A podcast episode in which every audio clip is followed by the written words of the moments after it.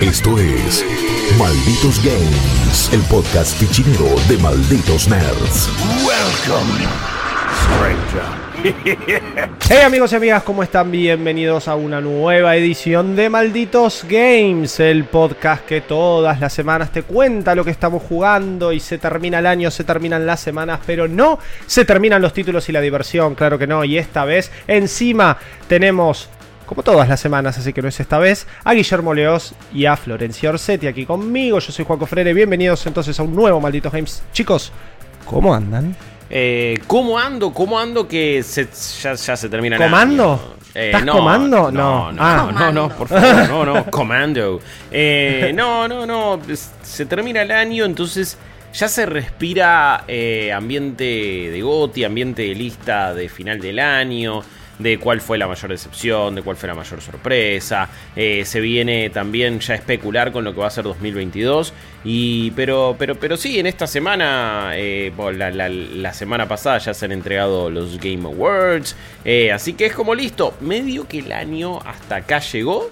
Y Sí. más allá de que han quedado un par de juegos y que ahora también vamos a comentar, y alguno que otro en, en- en los próximos episodios, quizás, y si no, ya quedarán para 2022. eh, ya está, ya está, ya está. Es como yo ya tengo sidra, pan dulce, turrón y el arbolito ahí ya armado hace rato, como para celebrar el fin de año. Navidad y la cosa sana. La cosa sana, el Vitel Sí. Toné, que a mí no me gusta, pero sé que la gente es súper fanática, así que Bueno, dale, Vitel no tenés Toné. alma y corazón. Aguante el Vitel Toné. ¿Cómo? No me gusta, No, no. Pero- yo, yo admito, admito que est- estar equivocado del lado eh, incorrecto de la calle del Vitel Toné, pero bueno, no puedo hacer nada, no me gusta. Em, pensaba un poco en lo que decías, Guillo, Sí. antes de arrancar con los juegos de esta semana, porque es verdad, o sea, yo creo, siendo completamente honesto, que de acá a eh, Pokémon Legends Arceus, que es al final de enero, yo no sé si tengo un título que estoy así como esperando muy fuerte diciendo, uff, uff, porque hubiese sido el Den Ring, que salía antes, y lo Claro. patearon a febrero. Claro. Entonces ahora es Claro. Pokémon, creo. Eh, y de, de- de lo que sigue acá, sí, sí, es, es Pokémon. Es un Pokémon que me ha entusiasmado menos cada vez que lo fui viendo. Es como... Con las subsecuentes presentaciones estoy como diciendo, ah, quizás va a ser más tradicional de lo que parece. Eh, Sí, a mí yo estoy parecida. ¿ah? O sea, Sí. el, el, pro- el que espero más de los que vienen es eh, Dying Light 2, que salió Eh, más También, pero febrero O sea, es también. Claro, pero es Principio principio, de febrero. febrero, O sea, sí. jugamos ese, después el del ring. Pokémon Claro. Daylight, Elden Ring. Eh, lindo, lindo arranque de año tenemos. Escuchame una cosa. Eh, Divino, sí, titulazos. y- Unas ganas de jugar Daylight mal, posta. Bueno, Pero Horizon Forbidden. West también. Horizon También. va a salir el 18 de febrero.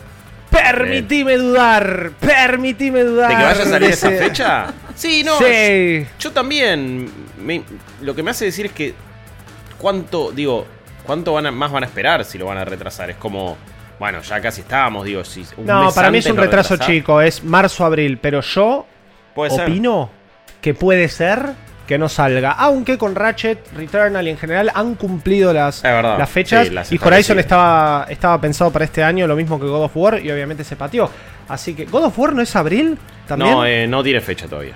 Ah, no tiene fecha. No, no. Eh, seguramente nos enteremos eh, en estos eventos que tenemos en estos días. Pero bueno, a ver, eh, digo, permitime dudar con Horizon simplemente por la envergadura del desarrollo y por saber que todavía nos han mostrado muy poco. Pero bueno, falta, falta ver qué, qué más nos quieren largar. Eh, Stalker tam- en abril. ¡Oh! Ese, ese. Se, encima se presentaron nuevas, nuevas imágenes. A ese también le dudo, a ese también le dudo. Aunque Todo igual- duda él. Los Todo. camaradas, los camaradas desarrolladores rusos de. ¿Cómo se llama el estudio del Stalker? Tiene un nombre re falopa. Algo como Labs, algo así, no me acuerdo, pero bueno. A esos les tengo un poco más de fe, pero pues ¿sabes por qué? Porque es como, bueno, sí, lo deben estar desarrollando hace como 10 años ese juego, ¿entendés? GSC. GSC. Eh, Game GSC. World. Sí, sí, Game. Wars, sí, una cosa así muy, muy falopa. Eh, yo dudo, yo dudo, a mí me gusta dudar, principalmente porque estamos en una época en donde ya después de Cyberpunk nadie se anima a lanzar un juego roto, nadie se anima a lanzar un juego A menos que, te tenga llames. Electronic Arts y seas Battlefield. A menos que te llames Electronic Arts y seas Battlefield, o a menos que, bueno, también te llames CD Project Red y lances Cyberpunk 2077.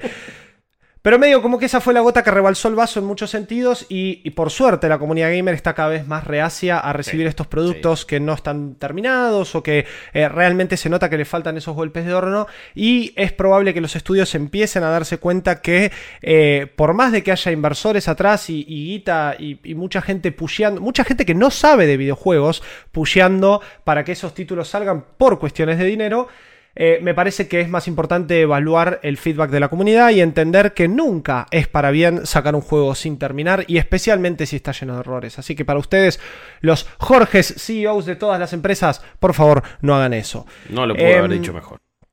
Chicos, si les Sí. parece, arrancamos. Hoy tenemos. No. Voy a arrancar yo con ¿A vos Final Fantasy XIV.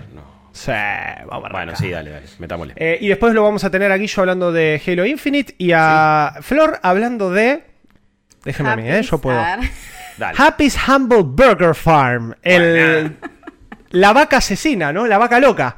El juego de la Eh, vaca podría loca. ser el juego de la vaca loca, sí, podría ser. El Crazy Cow Disease en el juego. Pero bueno, ese lo, lo dejamos para el final y para que Flor nos cuente un poco de qué se trata este eh, McDonald's Simulator meets eh, Five Nights at Freddy's. Sí, sí, es una muy buena. Un, es como un overcook con Five Nights at Freddy's con otras cosas. Exactamente. Pero antes nos vamos a ir de paseo un poco a la luna, ¿no? Porque eh, llega, y acá para los que están viendo la versión audiovisual, tenemos al, al Warrior of Light eh, caminando por la luna sin gravedad cero, lo cual es bastante raro y todavía no llegué, así que espero mínimamente que tenga una parte para saltar eh, un poco más gravitatorio el asunto. Final Fantasy XIV Endwalker, la última expansión del aclamado MMO Final Fantasy XIV que cuenta con 300 horas de contenido gratis y hasta nivel 60. Voy hacia la publi. Eh, que igual es verdad, pero es la última expansión del MMO. Quizá me atrevo a decir, y me atrevo con toda la seguridad y vengan de a uno, a decir el MMO más eh, aclamado de los últimos tiempos y el más activo hoy en día también. Eh, habiendo sobrepasado por mucho ya a su contraparte de Blizzard WoW, que no solo por cuestiones de contenido eh, se ha quedado atrás, sino también por todo lo que es de público conocimiento y lo que sabemos que está pasando en Blizzard. Sus últimas expansiones no han logrado dar en el palo. Y desde el año pasado que... Eh, uf, ya digo año pasado. No, 2021 todavía estamos, Juaco. Desde este año que eh, hemos tenido un éxodo gigante de jugadores de WoW y de otros MMOs eh, dentro de Final Fantasy XIV, también debido a que cierto streamer muy conocido eh, de WoW también se pasó y, y empezó a disfrutar de las ¿Por qué bondades. el enigmático este? No, no sé, lo iba a decir y me salió... streamer de MMOs. Eh, sí, Asmongold Asmongold o como sea que se le diga. A ver, es como un caso súper emblemático el hecho de. Qué loco que. La, mirá, cuando, cuando siempre hablamos de influencers, parece que es una gilada y parece que a veces no tiene tanta importancia. Pero fíjate el arrastre que puede tener un creador de contenido, obviamente de los top y de, y de los que más lo ven, pero el chabón dijo, no quiero jugar más WoW, me paso a Final Fantasy XIV. Y no, todo el- no, no solo miles, cientos de miles de personas lo veían, sino que cientos de miles de personas empezaron a jugar a Final Fantasy XIV por él. Es medio el chiste de Mythic Quest, la, la- la Claro. serie que también eh, la- ya parece retratar muchas cosas de la vida real, pero, pero que también le tienen como mucho miedo y respeto a un cierto influencer y streamer. Y acá un toque pasó lo mismo, man.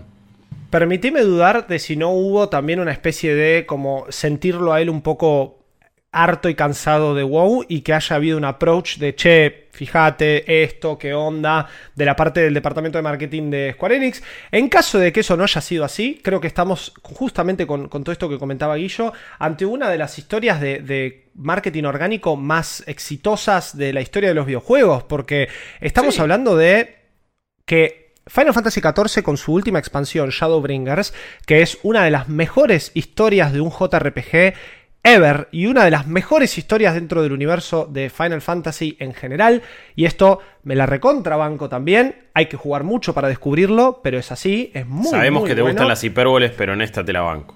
Bueno, creo. es que, es que más allá de las hipérboles, digo, es una cuestión también de, de consenso general de la Claro, comunidad. claro. Y de mucha gente que también en este último año se metió y realmente jugó hasta, hasta el tope de contenido, incluyendo Shadowbringers, y se llevó una grata sorpresa. Fuera de eso, el juego tenía 650.000 jugadores activos cuando salió la expansión. Y casi un año después, por un montón de razones, más allá de que la expansión estuvo muy buena, también por esta cuestión de esta estrategia orgánica que habíamos dicho que sucede, que en realidad no es una estrategia, es una acción que sucede porque él se pasa al juego. El juego hoy tiene 1.700.000 jugadores activos, lo cual es un crecimiento abismal. Estamos hablando de 150, casi 200% de crecimiento eh, solamente en un año por un streamer que se pasa, por una expansión que la pega y también bajando un poco eh, la línea de decir, esto es un MMO hoy a gran escala, esto es un MMO que tiene historia, esto es un MMO que tiene contenido a cagar, y perdonen la expresión, pero no, no hay no hay realmente arista en Final Fantasy XIV en donde no haya contenido para hacer de cualquier tipo del que te guste, del farmeo, de la historia, del crafting, del gathering, de lo que sea. Usando estos eh, como eh, tomándome la libertad de usar estos términos que quizás si este último año estuvieron disfrutando de juegos como New World o bueno, o vienen de haber jugado algún otro MMO en, su vida, seguramente los, los, pudieron escuchar. Pero más allá de contar esta situación que está sucediendo ahora con Walker, que es positiva por la cantidad de jugadores, también nos encontramos ante una situación negativa que es de público conocimiento ya al día de hoy, que es que desde el viernes que se lanza su Early Access, Estoy hablando del viernes, creo que es 3 de diciembre, si mal no recuerdo. Eh, estamos con unos problemas graves de servidores y no lo vamos a llevar mucho más eh, allá. Square Enix ya salió a decir que va a entregar la cantidad de días gratis que sean necesarias para que la gente que está pagando su suscripción activa, porque recordemos que Final Fantasy XIV después de nivel 60 y de su segunda expansión, tiene que pagarse una suscripción activa en dólares, que es quizá lo que aleja más a nuestra región de, este videojuego. Em, termina como, bueno, recompensando a sus jugadores, lo cual es lógico y es lo mínimo que se podría hacer. Y yo la verdad que aplaudo un poco porque conociendo Square Enix en otras situaciones y con otro juego, que hoy en día esto es su caballito de guerra a nivel guita, sin lugar a dudas, es lo mínimo que pueden hacer para seguir fidelizando a sus jugadores. Pero también, y lo hablábamos un poco fuera del aire eh, con Guillo, decíamos, bueno, que tuviste un éxodo de jugadores gigante, tuviste servidores caídos el día que Asmongold se puso a jugar, tuviste falta de keys, incluso en la venta online, para poder como llevar adelante las precompras o la cantidad de compras de la gente que quería meterse a jugar. Entonces, ¿qué pasa? ¿Por qué no te preparaste? Vos sabías que tenías un millón y pico de jugadores activos. Sabías que iban a entrar todos el mismo día, porque el que quiere seguir jugando sigue jugando, porque el que está manija de la nueva expansión está manija, porque el que quiere las nuevas clases quiere las nuevas clases. Eh, ¿Qué pasó ahí? No lo sabemos. Eh, es al día de hoy que todavía seguimos con eh, temas de servidores e incluso como, bueno, teniendo que aprovechar ciertos horarios que van en contra al caudal eh, estadounidense y europeo, que es el que más puebla y ocupa los servidores. pero bueno, digamos, más allá de eso, que, es quizá como la gran crítica que, que tengo para, para un juego que es puramente online, o sea que realmente no se puede jugar sin una conexión a internet. Más allá de que su foco siempre estuvo puesto en su historia y en un MMO que te permite realmente, y esto todas las veces que hablé en este podcast de Final Fantasy XIV lo dije y lo voy a repetir, es un MMO que te permite jugarlo realmente como si vos estuvieses jugando un juego single player, un juego que no requiere de la ayuda de otros, que tiene una historia lineal, punto A, punto B, misiones primarias, secundarias, que te permite disfrutar de un mundo muy, muy rico, muy increíble dentro de, lo que es la mitología Final Fantasy también, porque 14 tiene muchas cosas eh, que nos revocan a, juegos de, la saga y a su vez también muchas cosas originales que son eh, súper necesarias como para, innovar dentro de, la historia, de una historia que ya lleva desde 2013, casi 8 años, 8 o 9 años contándose y que sabemos que es también una historia que vino a replantear un fracaso comercial total y absoluto que fue su primera versión, la 1.0 del, Final Fantasy XIV. Eh, y que bueno, hoy, como dije hace un ratito, es el caballito de guerra monetario de, de Square Enix, sin lugar a dudas. Debe ser lo que más plata le debe estar dejando dentro de sus divisiones comerciales eh, y también el producto que más les debe estar exigiendo a nivel desarrollo en todo lo que es este Creative Unit 3, eh, que es eh, quienes desarrollan Endwalker, con Naoki Yoshida a la cabeza.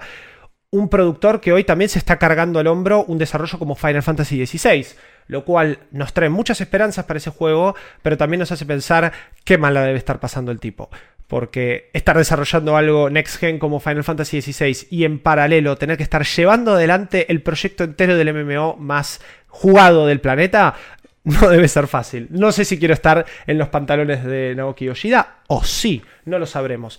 Pero bueno, fuera de eso, eh, Final Fantasy Walker viene a terminar la, a nivel historia la saga de lo que se llama Heidelin y Zodiac, que son dos entidades, dos dioses dentro del mundo de Final Fantasy muy importantes en su trama y que no voy a explicar por qué porque sería spoiler. Pero tenemos el cierre de un arco, así como en su momento Nomura quiso cerrar el arco de lo que se llamaba los Dark Seekers en Kingdom Hearts 3 y claramente no lo hizo porque es un hijo de Frula. Eh, acá Final Fantasy XIV Walker viene a cerrar este primer gran arco de una historia que nos presenta a varias naciones que están en guerra entre sí, principalmente por un imperio que decide poblar la tierra a base de conquista, a base de quilombo y que va llevando el problema a distintas zonas del mundo que con distintas expansiones fueron habilitándonos y básicamente eso se transformaba en las nuevas zonas para explorar, para hacer quest, eh, formas de introducir a nuevos personajes a la trama, nuevas clases, nuevas naciones que también traían cuestiones culturales que, que posta se veían reflejadas en las nuevas clases, como por ejemplo ahora tenemos al Reaper, que es una de las nuevas clases que viene con Endwalker junto al Sage. El Reaper es una clase que es bueno, la que yo estoy usando actualmente, muy divertida de usar, es un DPS melee, ¿qué quiere decir? Que es un eh, personaje que usa un arma cuerpo a cuerpo y hace daño. Su principal rol es hacer daño dentro de una party, dentro de, la actividad que sea que estés haciendo. Y el Sage es eh, un healer, un curador, que también se encarga de hacer mucho daño dentro de la party y de poder curar al mejor estilo Gundam con estas cositas que le flotan y que tira tiros, que curan y que hacen daño. Es increíble, súper fachero lo que han logrado. Pero explicaba esto, ¿no? Que básicamente hay un trasfondo dentro de, la historia de estas nuevas clases y, lo, y pasó con todas las expansiones de Final Fantasy XIV que se terminan conectando con estas nuevas áreas o con estas nuevas premisas que nos trae eh, cada expansión para explorar.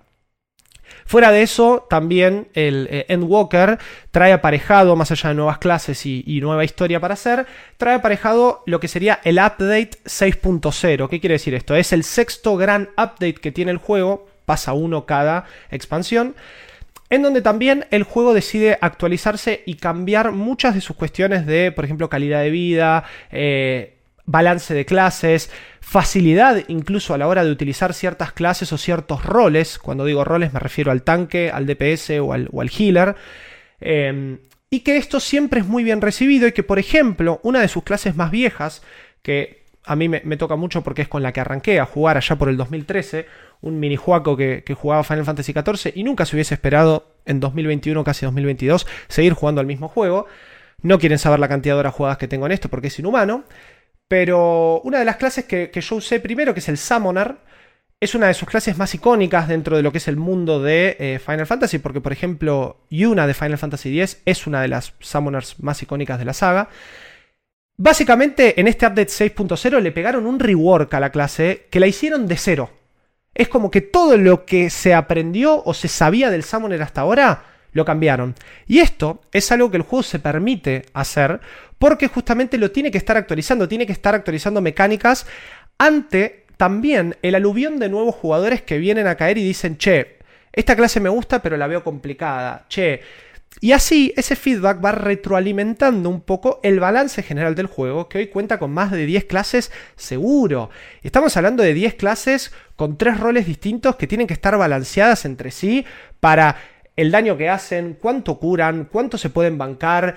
El juego ha tenido mil problemas de balance de clases que han estado durante meses siendo inútiles, incluso clases nuevas. Pasó con Shadowbringers y el Astrologian, que era un healer que no se bancaba la cantidad de daño que le hacían al tanque. Imagínense, estabas en una instance y tocaba un Astrologian y en Shadowbringers al principio era como decir, uh, cagamos. No, no, sorry man, pero no, no, no podemos. vamos a tener que ir más espacio. Que sobrevivan. No había chance que sobreviva nadie, porque los bosses hacían tanto daño al tanque que el, el Astrologian no llegaba a curar. Y esto, esto es tremendo. O sea, y fueron tres meses duros para una clase que era nueva encima. Pero estas cosas pasan pueden pasar. Estás hablando de un juego que tiene muchos años encima, muchos temas de balance que se van ajustando y justamente estos grandes updates vienen y traen aparejados estos cambios que de alguna forma rebalancean todo el juego y que después a medida que van agregando contenido nuevo siempre hay que retocar algo. El daño de cierta habilidad, la potencia de curación de cierta habilidad. Por ejemplo, una de las cosas... Sí. Más allá de, de balance a nivel jugabilidad para la gente que está súper ya metida en Final Fantasy XIV, Sí. ¿Trajo algo que, que- que ahora digas, bueno, esto hace más fácil que la gente se meta en el juego? Esto, hay, hay una distinta forma de interactuar a, a nivel social con las personas, distintas cuestiones con los NPCs, en hubs sociales. Sí. Digo, ¿Hubo algún otro tipo de cambio que digas, bueno, Mm. ahora le agregaron todo esto, mm, mm, diálogos de este estilo, Sarasa, digo, ma- más, allá de el rebalanceo que la clase, que el healer, que el sage, que esto, digo, algo de ese de, de esa onda, de esa magnitud? Sí, y son tres cosas. Bien. Una no tan nueva y dos sí muy nuevas. La primera no tan nueva es que el año pasado agarraron toda la historia original de la primera expansión, que es A Realm Reborn, la que Sí, sale en 2013, y le pegaron un rework a nivel cantidad de horas. Antes A Realm Reborn se tardaba como 200 horas en terminar. Y lo bajaron casi a la mitad o menos, 70 horas dura más o menos. Oh. Ahora, era un problemón eso, porque era algo que terminaba como alejando mucho a los jugadores de sus próximas expansiones, que son muy buenas y son realmente donde el juego te termina de atrapar. Pero eso fue el, princi- el principal cambio que hicieron en esta transición entre Shadowbringers y Endwalker. Lo hicieron el año pasado. Hoy en día es mucho más fácil de jugar y mucho más llevadero, así que eso está bueno. Otra, otra cosa que metieron que me gusta mucho a nivel narrativa, y la verdad, gracias Guillo, porque se me hubiese pasado si no me hubiese estirado esto, es que la manera que tienen de contarte la historia hoy, en eh, los distintos momentos de historia, incluye que los NPCs te acompañen. Y vos decís, ¿no te acompañaban antes? Sí te acompañaban, pero en cutscenes o en dungeons o en situaciones como muy lineales y específicas de misiones que estaban precargadas y listas para que participen el resto de los NPCs que forman la parte de la historia, que, dicho sea de paso, son muy buenos personajes eh, y con guiones muy, muy eh, interesantes y muy bien contados a nivel de lo que Final Fantasy en general nos tiene acostumbrados. Pero ahora lo que hacen es, en, ciertas, en ciertos momentos y hubs sociales, como dijiste vos bien, Guillo, tipo ciudades o eh, puntos de encuentro de jugadores, vos podés tener misiones en donde los NPCs te acompañan dentro del mundo. No es una instancia precargada específica. entiendo, claro. Entonces te acompañan y si vos empezás a pelear con un bichito te ayudan. Y también dentro de la historia te dicen, bueno, vos tenés que ir a esta punta del mapa con este NPC. Vos en el medio van a pasar cosas. Esas cosas el NPC te va a ayudar. Pero a su vez tenés puntos opcionales de charla, que esto no estaba antes, y que está muy bueno porque es lo que está haciendo el JRPG promedio hoy, traído a un MMO. Lo cual nos hace pensar que Endwalker realmente nos está queriendo poner de a poquito en la piel de un héroe, de un protagonista típico de un juego de rol japonés, que va por lo medieval, un poco por lo tecnológico también, en, en- toda su bajada. Pero me gusta eso, porque ¿qué quiere decir? Quiere decir que re- reafirman esta cuestión de, che, si vos no tenés un grupo para jugar, no pasa nada. Vení, jugá tranquilo, jugá la historia. Cuando te tengas que poner a jugar algo online que va a requerir de otra persona, yo te voy a dar la herramienta para que vos la puedas buscar fácil y las mecánicas dentro de los dungeons o los bosses o lo que sea, las vas a entender. Vas a perder un par de veces, no pasa nada. La comunidad te va a acompañar, te van a... Y, y un video de YouTube o ni siquiera un par de veces que pruebes y lo vas a poder hacer. Esto permite que menos el contenido más difícil, por supuesto que está al final del juego, lo que se conoce como el endgame content, lo vas a poder hacer todo, vas a poder disfrutar y vas a poder levelear la cantidad de clases que quieras. Cada personaje puede ser todas las clases, depende del arma que tenga equipada. Entonces es un juego que también, con estos cambiecitos a nivel historia, decide contarte una historia más personal de cada uno de los personajes y de la relación de este héroe de la luz, que es el jugador, el protagonista, con todo este grupo de personajes que Final Fantasy viene construyendo hace, como dije antes, 8 o 9 años. Y también en este último capítulo, que es el culmine de esta historia, que no sabemos cómo va a seguir y no nos vamos, no nos vamos a enterar hasta febrero, que es el primer gran update, el 6.1, porque 6.0 cierra por completo este arco. Y 6.1 va a empezar la nueva historia, que es lo que va a seguir con el resto. Final Fantasy XIV aparentemente tiene para rato. Han dicho que tienen preparado como 10 años de contenido. 10 años, sí, de, de idea, de falopa, porque no sé cómo podés preplanear 10 años de contenido. Pero definitivamente la historia tiene para rato y saben que hay tela para cortar.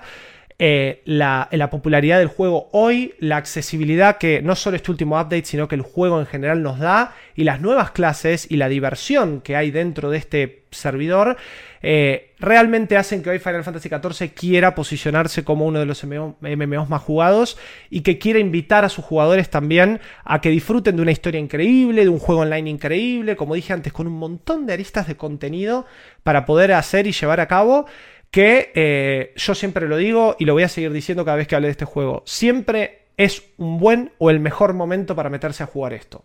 La cagada es que fuera de todo lo que es el contenido gratis, todavía estamos hablando de un juego que se paga en dólares y se cobra una suscripción en dólares. Que para nuestras economías en desarrollo son un problema, estamos hablando de 15 dólares por mes, es mucha plata. Si se paga a través de la wallet de Steam se puede abaratar un poco y hasta se paga en esos pesos que maneja Steam. Ah, no o mucho sea, pará, más. vos lo podés pagar en, este- en, en Steam en pesos, digamos. 1.700 pesos por mes, sí, que no son 15 dólares, sin lugar a dudas, Claro. eh, con todos los impuestos Claro, que es nos un cobran. cambio, el cambio de 11 y pico que tiene Steam, digamos. Mm. Sí. Eh, Pero eso es con impuestos, digamos, 1700. 1.700 pesos finales que vos clavás en la wallet Ah. con todo lo que te tengan que, que cobrar, o sea, vos clavás 1.700 mangos en Sí. la wallet y con eso pagás la suscripción. Ok, bastante menos. Siguen entonces. siendo 1.700 pesos por mes para jugar un, un no, MMO. pero a Eh, ver, pero es casi hay la una mitad, realidad. eh. Claro, si a Es vos la- te es casi la mitad, sí. Además, si a vos es algo que te gusta, o sea, yo si estuviese reenganchada, obviamente también está la cuestión de si lo puedes pagar o no. Yo Sí, pensándolo, yo lo podría pagar, sí. Si estuviese reenganchada lo pago, o sea, sin dudarlo, eso seguro. Qué sé yo, a ver, sin ir más lejos, yo siempre digo, mis juegos como Dead by Daylight y yo sale lo que sale de Dead by Daylight lo compro, y compro ropita, y compro todo, no sé cuánto plata gasto, chicos. No. Bueno, hay que ver cuánto gasta uno por mes en juegos y también En decir juego- si sí, es en pase de batalla, jugás. en esto, en lo que sea. Claro. Son suscripciones encubiertas, también son Tal maneras cual. a veces de querer seguir bancando algo que, que te copa, sobre todo en algo tipo Dead by Daylight, que si bien es un juego súper popular, tampoco estás hablando de eh, Epic haciendo Fortnite, que no, Claro. no quiero por eso. bancarlo por, uy, che, estoy apoyando una bandita de garage, sino por el hecho de, bueno, cada tanto termino metiendo un pase de batalla porque metieron a Spider-Man, pero en, en el caso de algo como Dead by Daylight, sí, también. Sin eso el juego no se va a sostener tampoco. Tal Eh, cual. y Pero no lo, que digo es que si vos, es- si estás enganchado, la realidad es que si lo podés pagar, normalmente terminás haciéndolo. Sí. Eh, en Sí, este sí. caso, claro, la barrera de entrada es pagar para jugar, que quizás ya no estamos tan acostumbrados a eso. Y por ejemplo, yo no sé cuánto está el huevo ahora, sé que el huevo es más barato. Mucho más barato, Eh, sí, pero 800 Después- pesos debe estar algo tipo la suscripción de Game Pass Ultimate, porque además WoW lo que tiene es que en una época hasta se podía pagar la suscripción con Rapipago. Imagínate. Claro, es que eso sea, yo me acuerdo, yo me acuerdo en, en su momento cuando jugaban un montón de amigos míos que iban y pagaban en el Rapipago con la boleta, que eso era, era increíble, o sea, en su momento no había otra cosa que lo puedas pagar así. Eh, pero bueno, a ver, no, yo no sabía lo de Steam, o sea que salto dato, un montón de gente no lo debe saber, Joaco, eh, que digas que se puede pagar así. Así que capaz después de escuchar esto va a haber gente que se va a poner a jugar, ¿eh? Porque no me parece descabellado el precio tampoco. A mí O no sea, me parece ¿quién- descabellado, pero hay que pagar también la expansión, que en este momento no sé cuánto está, lo puedo googlear en este momento debe en vivo. estar, ya eh, te tiro, está 4 lucas y pico, algo así. y algo estar. así. Mira, Sí. ya acá lo tengo, les estoy diciendo en este momento 1880 pesos. La Ah. versión estándar Claro. que obviamente hace que vos en realidad tengas que comprar la Complete Edition, que vos, vos podés tener la Starter y después tenés que, que es la gratis, pero después tenés que pagar ese extra para poder estar al día. Estar al día hoy sin impuestos son 2.103 pesos. Con impuestos te queda en unos 3.000, casi 4.000 pesos. Para arrancar Eh, y después suscripción mensual. Ah, después de 300 horas de juego. Claro, Ah. Tenés primeras 300 son horas de juego sí. gratis Ah, y no, 60 claro. niveles Sí, perdón, para jugar me refería gratis. igual a, a la expansión. O sea, si estás jugándolo ahora ya. Si Sí, estás jugando sí, tipo sí, sí. el Endwalker y estás a la. la- estás Al día, medio sí. al día, está bien. Estás A en la situación en la que estoy yo y, y, bueno, yo lo juego en Play y en PC, en realidad depende Claro. un poco de donde esté, pero el, bueno, eso, eso es un tema también, son dos juegos distintos que se tienen que comprar para jugar en dos plataformas distintas, la suscripción es la misma. Ver, eso está es bueno. que- el tema con estos juegos es. Son juegos que son. eh, eh, modos de, estilos de vida, más o menos. Sí, Sí, sí, sí, coincido, A lo que voy es. A lo que voy es. lo es. Probablemente si jugabas Final Fantasy XIV o bueno, a ver, un MMO, que, se, que, que realmente sea un MMO, porque incluso ya los que eran más light terminan siendo muy demandantes, como Destiny, a esta altura. Sí, a esta altura sí. No te digo que no jugás otra cosa, pero es una gran parte de lo que jugás esto. Yo Y- agradezco al cielo que esto haya salido ahora en noviembre, diciembre. Sí, una vez por que una ya salió cuestión- todo. Ya salió todo, ya jugué Sí. todo, llegué a los GOTY con prácticamente todo jugado. En general tengo un par de pendientes del año, pero nada grave. Lo más grave es Deathloop y tampoco estoy muy lejos de terminarlo. Hoy me estoy dedicando solo a jugar Final Fantasy Por XIV. eso digo. Es... eh, Y es ponerme al día y después más light, ¿eh? Pero hay que ponerse al día. Son 70 horas de historia. un montón. por- Pero estás hablando de la duración de un. De un RPG mundo convencional. abierto con todo eh, al Exacto. 100%. Es como Assassin's Creed Valhalla al, al 90%. Exactamente. Ver, es. eh, después, ca- cada uno sab- sabrá si este tipo de contenido le gusta o no. Claramente, si no te gusta, vas a estar viendo todos estos precios y estas cosas y vas a decir, chicos, están fumando opio. Pero, pero si te copa, a ver, no me parece nada descabellado. Estás pagando por ese servicio permanente. Después verás Y yo cuánto que- dura. Después también hay que ser astuto de. Y bueno, si no lo estás jugando, no pagué la suscripción. No, Porque eso obvio, nos pasa bueno, con eso- todos los servicios de, de todo tipo. Me pasa que, estoy pillo. pagando un- algo para ver y quizás no lo estoy usando. Sí, me pasa que estoy pagando Game Pass y quizás no lo estoy. Sí, eso es, es un tema de cada uno. Sí. A ver, yo creo que, eh, según lo que dicen ustedes, chicos, visto desde el lado de Steam, que por supuesto hay que tener la computadora para correrlo y todo. eh, que bueno, en realidad si lo tenés en Play, quizá podés como hacer la tramoya para pagar la, la, eh, suscripción vía Steam y después jugar en la Play. No sé, no sé bien cómo funcionaría así. Pero para cerrar, digo, me parece que está muy bien lo que dicen ustedes. Me parece que es un gigante esto que sufre los problemas que están sufriendo en general todos los MMOs, como dijiste vos, Guillo, por ejemplo, Destiny. ¿Qué pasa esto? Que con tantos años de contenido después es, bueno, ¿cuándo es un buen momento para meterse? Bueno, es lo que dije hace un ratito, siempre es un buen momento para meterse porque no es ni que el juego hoy está desbalanceado, ni que la última expansión es una mierda, ni nada por el estilo. O sea, todo es de alta calidad. Lo que pasa es que tenés que tener tiempo y tenés que tener también una dedicación a esto que va a obligarte a que intentes llegar al, tope de contenido. Pero hoy en día Final Fantasy XIV es un gran MMO, un gran lugar como para todo, para disfrutar de juego multiplayer, para disfrutar de una historia increíble, para disfrutar de un montón de clases y un montón de opciones de combate muy, muy interesantes que no más te dice eso, te dice, che, vas a jugar unas 500, 600 horas de historia eh, en total, incluida esta última, vas a disfrutar un montón, pero hacete la idea que tenés como de 6 meses para, para jugar y hacerte todo y que en algún momento vas a tener que pagar. Pero a mí siempre me gusta recomendarlo, a mí siempre me gusta invitarlos, escríbanme si están jugando para que nos agreguemos y los pueda ayudar con todo el contenido que quieran. Final Fantasy XIV es un juego que también permite mucho esto de la ayuda porque cuando un jugador de alto nivel se mete en algo de bajo nivel, lo lleva al nivel máximo que se puede tener dentro de esa actividad. Entonces, ¿qué quiere decir? Que no te voy a matar todo de un golpe, que realmente voy a estar adaptado al contenido que vos estás haciendo y que nos va a permitir jugar juntos incluso si yo estoy casi nivel 90 y vos estás en nivel 20. Eh, eso es algo que también hace muy bien el, juego. Pero bueno, eh, para más información, arroba Jocofrere en todas las redes sociales. Si me quieren escribir, para una guía práctica de Final Fantasy XIV, porque si no me como todo el podcast hablando de este juego. Exactamente. Y- Y, no es lo único que tenemos en el Yo menú quiero que te comas el de podcast ahora hablando de Halo. Yo quiero Oh. saber qué onda la campaña de Halo Infinite. Por bueno, favor. son unas primeras impresiones porque eh, recién, bueno, al, momento de estar grabando el, el podcast se ha habilitado simplemente el día anterior. Hicimos algunas maratones también en, en nuestro canal de, de Twitch y de Trovo también, que nos pueden seguir en trovo.live barra malditos nerds. Y estuvimos jugándolo ahí con Rippy, yo también después lo seguí un poco. Eh, lo que es la, la campaña súper esperada de, de- de Halo Infinite y que me parece que es muy loco como le terminó saliendo increíble la jugada a, a Microsoft, Sí, ¿no? a Xbox. Porque, y un poco lo, lo discutíamos con la gente, y yo creo que el hype, y el entusiasmo y la razón por la cual este probablemente sea el primer eh, Halo de un montón de personas tiene que ver con cómo el online irrumpió, eh, apareció en un vacío de poder dejado por un Battlefield todo roto, un Call of Duty que no entusiasma a mucha gente y que ya cansó.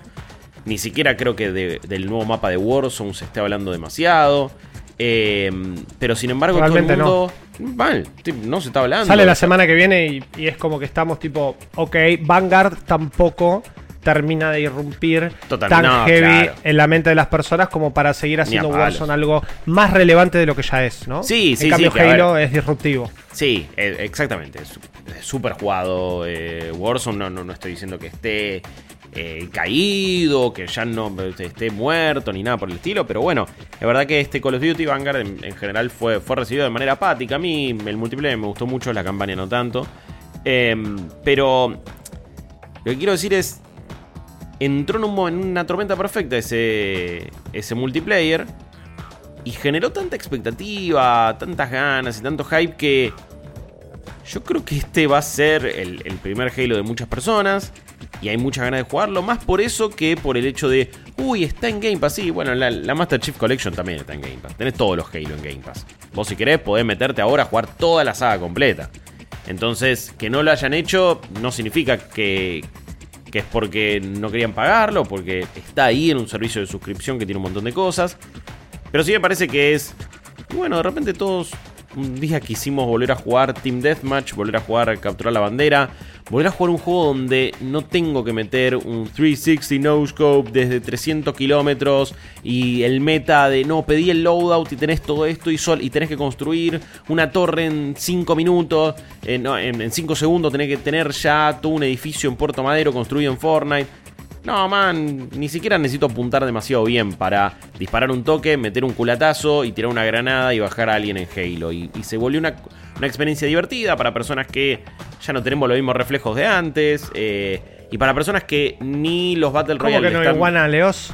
¿Cómo que no? no, no, no, ya, ya no soy lo que era, ya no soy lo que era. Pero bueno, eh, uno, uno, uno trata de, de defenderse, pero no querés eh, la experiencia super táctica de un Valorant, CSGO, Rainbow Six Siege, no querés eh, el Battle Royale de Fortnite, Warzone, PUBG, Apex. Y bueno, había algo ahí que supo capturar muy bien Halo. Y todo eso se va a, se va a traducir a un, un hype por la campaña importante. Y me parece que eh, muchísima gente se va a encontrar con un juego que tiene un ritmo un poco más pausado que ese multiplayer, que es frenético, pero que tampoco va volando en patines y como, como a veces parece ser Call of Duty, que no paras de sprintear, pa, pa, pa, y es una cosa extremadamente frenética. Me parece que tiene un ritmo un poco más lento. Sí. Pero acá, sobre todo en la campaña, creo que sí se van a encontrar con. Ah, ok, ni siquiera es el multiplayer. Eh, sigue siendo un juego donde en la variedad está el gusto y donde constantemente tenés que ir cambiando de armas, tenés que ir cambiando de tipo de granada. O sea, la experiencia Halo y, más fundamental a nivel single player está acá. Y me parece que está también con los fundamentos de, de los primeros juegos. Creo que en Halo 5 se había ido por una experiencia mucho más parecida a Call of Duty, que eh, de repente, digamos que proponía eh, una, algo más para sprintear. Me acuerdo que tenía como un dash también medio raro. Era, era, se sentía extraño y se sentía también como un juego que está intentando ser otro, está intentando copiar a otro, está intentando eh, emular lo que en ese momento Activision hacía con mucho éxito. Y acá es como, bueno, vuelve a las bases, a la vez le mete un montón de cosas nuevas. Es imposible no hablar del gancho en este juego que parece como una boludez. Y es como, bueno, dale, un ítem va a cambiar tanto la experiencia. Y la onda es que no solo a nivel movilidad vos te estás agarrando de todas las superficies posibles y elevándote y yendo a, con distintas estrategias, sino que también lo usas de manera ofensiva para acercarte a los enemigos. Después, a, medida que empezás a, ganar y hacer objetivos secundarios, podés mejorarlo. Entonces, de repente los dejás estuneados y como que lo- lo- los electrificás un poco a los. A, todos los cientos de enemigos que te van apareciendo todo el tiempo. Entonces hay, hay una variedad de recursos enorme. Hay nuevas armas que me parecen fantásticas. Mi favorita es como una Magnum gigante que mm, dispara a gran distancia, que tiene un buen ataque melee encima. eh, yo la amo, me- me- re- re- realmente me parece un arma muy fachera y muy efectiva. Em, y así arrancás y, em- em- y empezás a disfrutar de una jugabilidad que encima ahora sí pasa a ser un juego de mundo abierto. El tema es que el principio es súper lineal y estamos hablando de una hora y media más o menos, donde vamos a ir haciendo una misión tras otra en una historia y en un contexto bastante desfavorable para la humanidad y para Master Chief. Eh, me parece que en, en, todos los trailers lo habíamos visto, pero no sé si había sido tan efectivo, había quedado tan en claro lo que había pasado resulta que a vos te encuentra un, cierto soldado que pasa a ser como tu piloto y uno del, del, cast principal eh, de, Halo Infinite, te rescata. Como siempre, Master Chief tiene una obsesión con quedar varado en el espacio y que mm, de repente una nave lo, tenga que recuperar o estar ahí siempre a la deriva. Estás, te, te, agarra, te recupera, te empieza como eh, a intentar darle un poco de poder a tu armadura y cuando te levantás, te dice, che, perdimos. En la guerra nos dieron una sandunga importante y la humanidad quedó súper devastada. Ya pasó un montón de tiempo desde los hechos de Halo 5. Y está todo realmente, o sea, se, pudrió todo de verdad. Eh, no está bien la cosa y, está como en, una, en una situación muy desfavorable la humanidad en ese caso. Y ahí es donde Master Chief como personaje, por algún motivo, me cae mejor y, me garpa mucho más su actitud en 2021 de lo que lo hacía antes. Esa cuestión medio de, tener una hiperconfianza y, estar completamente seguro de sí mismo y no tener eh, ningún tipo de miedo y decir, no, pibe, yo soluciono todo. En su momento me resultaba como medio, ah, para, ¿quién te cree que sos? Y ahora hay algo que me gusta de... En un momento le dice, bueno, pero pará, vas vos solo a solucionar esto. Y le dice, sí, sí, conmigo alcanza, papu. Y digo, ok, está bien, me cae bien que tenga esta onda ahora. Eh, no sé por qué realmente hice el switch, hice el cambio, pero me termina gustando y me termina sirviendo. Y, y si exploramos mucho más lo que, lo que significa ser Master Chief y lo que significa ser un personaje con estas capacidades, con esta envergadura, con esta cosa también medio legendaria, porque todos los soldados saben quién es, los enemigos saben quién es, y está bueno como el juego empieza a explorar de manera narrativa de una manera mucho más copada y mucho más efectiva que otras veces la figura de Master Chief. Me parece que la historia, el lore, la trama, todo lo que va por detrás sigue siendo un poco complicado por demás. Me parece que la mitología de Halo eh, es por demás complicada a veces. Me parece que nunca la presentaron de la mejor manera. Por momentos tenés cinemáticas de exposición eternas que vienen todas juntas. Cuando antes estuviste horas y horas solamente disparando, disparando y tirando granadas todo el tiempo y diciendo, bueno, ahora tenemos que derrotar a este malito y evitar que este Halo explote. Y de repente es, no, porque vos sabías que los precursores hace milenios en realidad habían designado a la humanidad como los nuevos eh, guardianes del progreso. ¿Qué? Y, que, y el Covenant en su momento, y la venganza, y esto, y los Forerunners, y que Cortana. ¿What? Y vos, pará, loco, es mucha información junta que hasta ahora no me habías dado. Y yo no entendía que esta historia es mi primer Halo. Y si es mi primer Halo, eh, bendito sea. O sea, es como qué sé yo, yo jugué Halo 1, Halo 2, Halo Reach. 4 y 5 no lo jugué. Eh, entiendo que voy a estar más perdido que perdido acá, pero bueno, también yo estoy jugando el sexto juego de la saga y, lo comprendo. Claro, pero a la vez. Pero bueno, eso es algo que por ahora, por ahora, mm. vamos a ver después cómo, cómo termina redondeando todo. A mí me resulta un poco raro y un poco extraño eh, que no haya un previously on las aventuras de tu espartano favorito. Porque es como. Primero que no arranca realmente como termina Halo 5, lo cual es aún más extraño. Y después es. Che, si yo no jugué ninguno, lo cual igual también es como decir vos, es, ya hay 8 juegos antes, Halo eh, eh, spin-offs. De hecho, los enemigos de este juego, los, los Vanish, son enemigos de Halo, 2, de Halo Wars 2 del RTS que jugó poca gente, que no está nada mal, de hecho lo, recomiendo. No, es, pero es traer también una cosa que quedó medio atrapada en un RTS que no mucha gente jugó al mainline canon. Pero no te lo explica bien. O sea, me parece que nosotros pues elaboramos de esto, porque lo jugamos un montón, porque hasta mm, jugué mucho Halo Wars 2, porque me vi un video de 22 minutos explicándome todo el lore, también como para entender del todo todo lo que venía sucediendo. Pero de nuevo, por el hype del multiplayer, que obviamente no, no necesitas entender nada para disfrutarlo, y por cómo de repente, bueno, está en Game Pass y querés chequearlo porque sí, medio que vas a estar perdidísimo si este es tu primer Halo. O sea, no vas a entender absolutamente nada realmente. Y siento que no hay una buena explicación. Y no sé si le, si le encontraron la, la mejor manera realmente de ejecutarlo. Porque, además, algo central acá, que en el principio se agarra un poco, después se, se deja de lado, es la figura de Cortana y, y- y lo Hmm. que terminó haciendo esta inteligencia artificial, que en el, en el lore, en, en la narrativa de Halo, la onda es que las inteligencias artificiales tienen una cierta vida útil y llega una, una fecha, caducan y ya empiezan a desvariar un poco y a, y a- y a ya volverse obsoletas, ¿no? El tema es que a lo largo de todos los juegos de Halo eso ha sido como una trama central y algo súper importante, que es la relación entre Master Chief y Cortana, las ganas de Master Chief de que eso no le suceda a quien es amiga, interés amoroso, compañera, llamala como sea, porque me parece que hay una relación Sí, son años de una relación entre ellos dos que, que se fue construyendo y que también es una de las más icónicas de- del gaming, me, me gustaría decir. Eh, Master Chief es quien es hoy también gracias a todo lo que pasa con Cortana Claro. y la historia de Halo eh, tiene mucho, mucho que ver.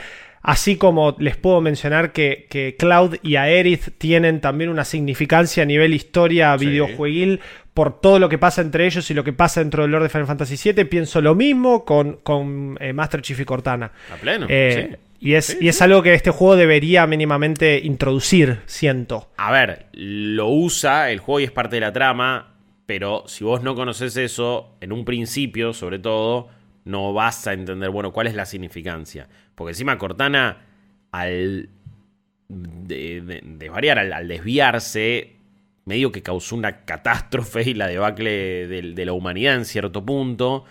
Y además se volvió como una figura antagónica.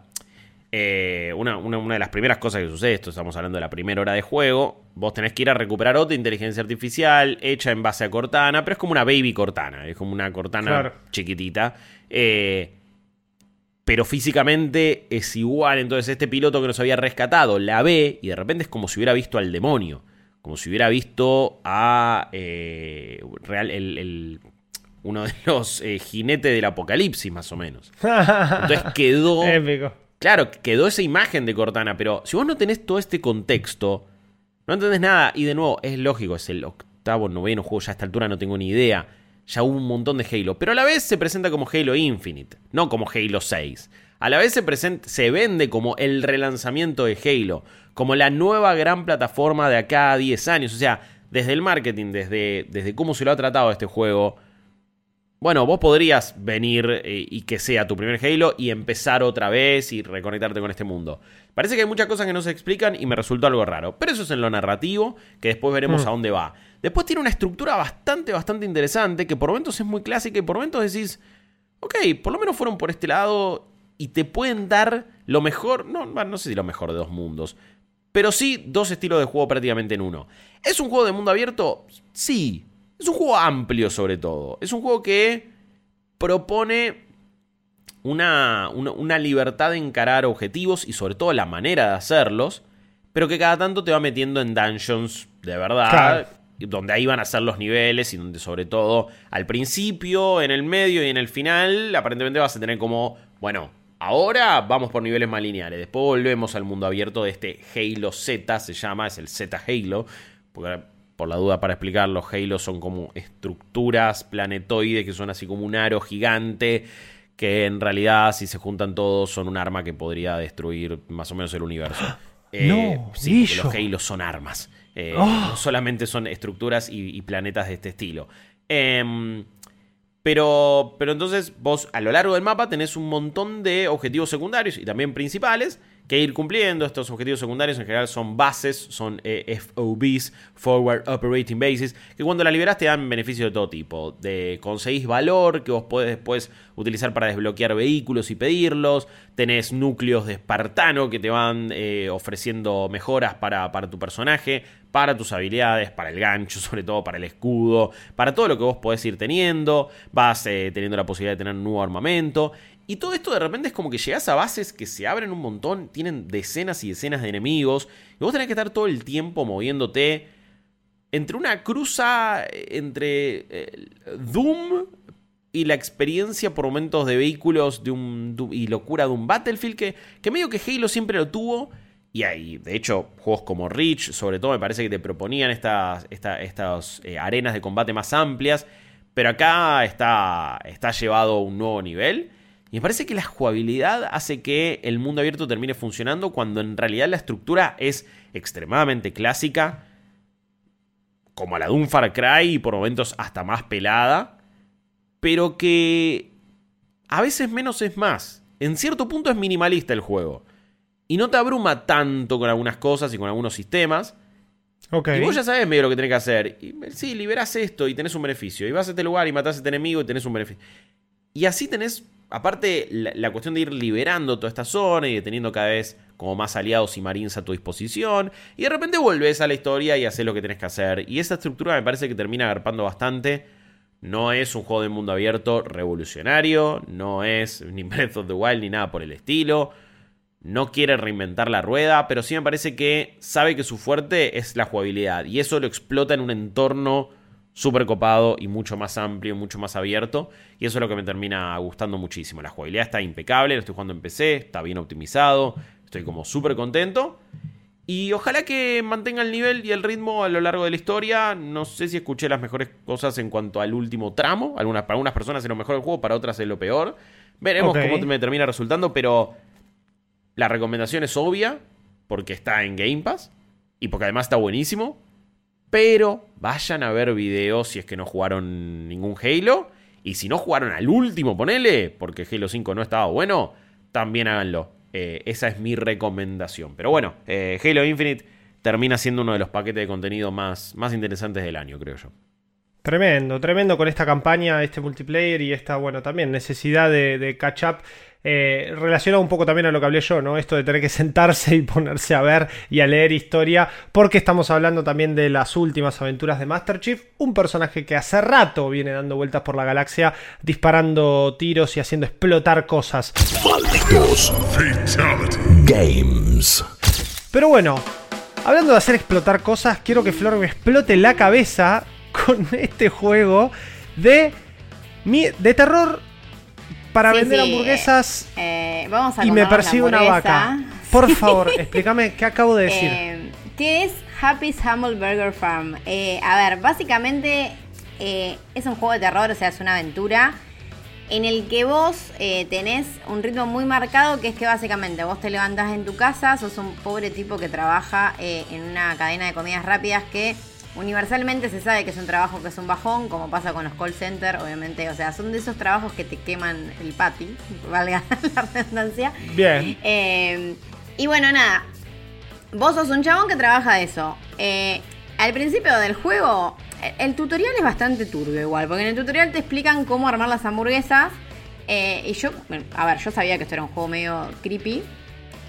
Vos, la mecánica central es esta la de al estilo Overcook, otros simuladores en los que, había algunos flash en su momento en los que vos armás la hamburguesa como te lo pide la gente. O sea, empiezan a llegar distintas comandas y eh, lo que tiene el juego particular es que como funciona con físicas, un poco la dificultad y la desesperación está ahí, de que vos tenés que agarrar el pancito, posicionarlo bien, eh, donde lo vas a armar, agarrar la hamburguesa, ponerla bien en, la plancha para que se vaya haciendo. Em, no es un juego igual, a ver, no es un juego en el que las físicas se empiecen a fallar y todo, pero le tenés que agarrar la mano eh, para, digamos, hacer tus órdenes de manera rápida. ¿Por qué? Porque vos trabajás en este lugar eh, en el que tenés compañeros de trabajo, pero tus compañeros de trabajo están en un estado zombie eh, y te hablan tipo como zombies, entonces no, no te ayudan, básicamente. Y empiezan a llegar clientes, también bastante zombies como tus compañeros de trabajo, que te piden distintas cosas y vos tenés un minuto, al principio es un minuto y medio, después ese tiempo se va reduciendo. Tenés que cumplir las órdenes. O si vos trabajás mal y das una orden incorrecta o tardás más de lo que tenés que tardar, enojas un poco a la vaca que se llama Happy y a sus amigos, que son otros eh, chanchos y otros animales que se comen y que acá, o sea, están muy felices de que vendas hamburguesas, lo cual es un poco loco, pero se enojan mucho si trabajas mal. Y ahí es cuando viene como el lado del terror del juego. Em, que básicamente vos, si eh, haces enojar a, Happy y a los distintos animales por trabajar mal, se empieza a poner turbia la cosa. Ok. También de fondo, igual, que esto es lo, atrapante del juego, que porque yo creo que a la gente le gustó tanto, es porque mm. hay una historia, que eso, eso es lo que nos hace acordar al Five Nights at Freddy's, que el primero era muy simple, pero después desarrollaron todo como un trasfondo eh, y una historia de esos animales, que acá también son animales, eh, y, es más, la historia escala a niveles chicos que vos decís, wow, yo no puedo creer que un juego de hamburguesas termine a este nivel. Además es un fast em, food literal bien yankee, onda el freezer al fondo, todo medio 50 rojo, blanco. Muy, muy bizarro, muy bizarro, todo muy Pero además cada persona te pide, además las cosas que tenés que cocinar, tipo, no sé, hamburguesas de cerdo caramelado, cosas así que vos decís que esto es un asco, eh, bien yankee. Em, y los nombres que tienen las cosas. Em, y bueno, cuestión que vos, a ver, el juego funciona, es, un juego, a ver, si bien tenés, cuando vos terminás el modo historia, tenés como un modo de simulación infinita en el que tenés que, intentar eh, hacer órdenes bien hasta que venga la, la vaca y te liquide. Eh, en el modo historia vos tenés, vos salís de tu casa y recorres como todo un pueblo que, a ver, no es mundo abierto, pero parece como el mapa o de posta lo de los viejos GTA, que la gente camina deforme y que los autos, que es todo medio raro, pero acá es a propósito, porque todo esa, es, eso como esos gráficos viejos hmm. y, todo ese filtro VHS y demás, generan un clima de terror bastante incómodo, porque todos te miran raro, todos caminan raro, todos hablan raro, y vos tenés que llevar tu día a día. Que a ver, la mecánica principal es esto de estar, digamos, en el fast food pero después visitas otros lugares y demás en los que vas, digamos, desbloqueando la historia eh, y si bien, a ver, un poco la mecánica principal es hacer bien los pedidos, terminan pasando fuera de tu trabajo, incluso en tu casa, cosas bastante turbias, o sea que el terror de alguna manera, por más que juegues bien, llega igual y la historia en general es de terror y es bastante bizarra. Eh, entonces es de esos juegos que vos decís, a ver, ¿qué voy a jugar o no espero nada de esto? Porque realmente, a ver, parecía un juego hasta te diría medio en joda. Y después termina siendo, o sea, más, eh, a ver, nunca llega a ser serio, ¿no? Pero más complejo y más aterrador de lo que vos eh, te imaginás. O sea, sacando que sí, que a ver, es ridícula la idea de estar cocinando y te das vuelta, no sé, a veces aparece, aparece como un fantasma con un tipo medio en bolas. ¿Qué es esto? Pero después te pegas. Se, caen las cosas también, ¿no? Es como que pasan cosas. Pasan cosas paranormales, pero es bizarro porque, a ver, cosas paranormales, no sé, se te caen las papas fritas. ¿Entendés? Si vos lo pensás y decís esto es cualquier cosa. O sea, acá no hay crucifijos, no hay como fantasmas que a uno pueda decir, che, yo no lo puedo tener respeto a este juego porque por momentos pensás eso, porque realmente lo que te asusta es un chiste, o sea, es, es, un cerdito que tiene carita linda a veces, o, la vaca que vos la ves y es linda, pero después, claro, se va transformando y no, no está bueno. Eh, y vos también, para zafar de estos encuentros como fantasmas o seres turbios, por decirlo de alguna manera, tenés que cocinar también. Entonces vos todo el tiempo estás cocinando. Y en el peor de los momentos vos tenés dentro de la cocina apariciones que te quieren liquidar. Y vos estás a la vez cocinando y no sé, prendiendo el aceite que se te apagó, haciendo las papas, la gente te pide las cosas, porque la gente en esa ciudad eh, como que parece que convive con todo lo turbio. Entonces no importa, sigue pidiendo hamburguesas. Em, y bueno, de fondo, cuando vos terminás tu, digamos, tu día de trabajo, tenés que volver a tu casa y volvés por unos callejones bastante turbios en los que pueden pasar cosas, te metes en distintos lugares. Em, la verdad que nada, a ver, es un juego que yo sabía que existía, pero no, mm, o sea, no esperaba que esté, incluso que sea tan llevadero, porque la mecánica de armar las hamburguesas y hacer las órdenes y demás es bastante al estilo Overcook, o sea, está bien pensado, es muy llevadero, es divertido. O sea, termina siendo un juego divertido y aterrador, que es un poco lo que uno esperaba, y sorprende. Bien, bien, bien, bien con Happy Humbles Burger Farm. ahora, ya fue. Que tengo ganas de streamearlo, literal siento que es el juego ese como para empezar a streamearlo, decir, ¿qué estoy jugando? ¿Qué está pasando? ¿Por qué existe este juego? ¿Por qué? Te lo acabo de explicar entonces Flor Orsetti acá en un nuevo Malditos Games. Chicos, muchísimas gracias por acompañarme nuevamente esta semana. Se nos termina el año, vamos a ver con qué eh, seguimos ahora, porque no tenemos mucho más eh, lanzamientos, pero seguramente vamos a estar haciendo un repasito del año acá para que ustedes se lleven en este diciembre lo mejor que tienen que jugar. No se olviden de seguirnos en todas nuestras redes también y se vienen los Game Awards, así que también estén atentos a eso porque acá el señor Guillermo Leos lo va a estar eh, transmitiendo, ¿no? Eh, sí, sí, ya han, ya han ocurrido. Lo que se vendrán son nuestros, nuestros juegos del año. Nuestros juegos del año. Ahí está. Uh, bueno, me- claro, me, me- nuestros me- me Game pegué Awards. Sí, sí, sí, con el eh, tema del tiempo. La relación espacio-tiempo es muy complicada.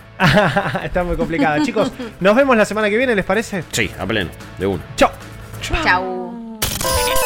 Esto fue Malditos Games, el podcast fichinero de Malditos Nerds.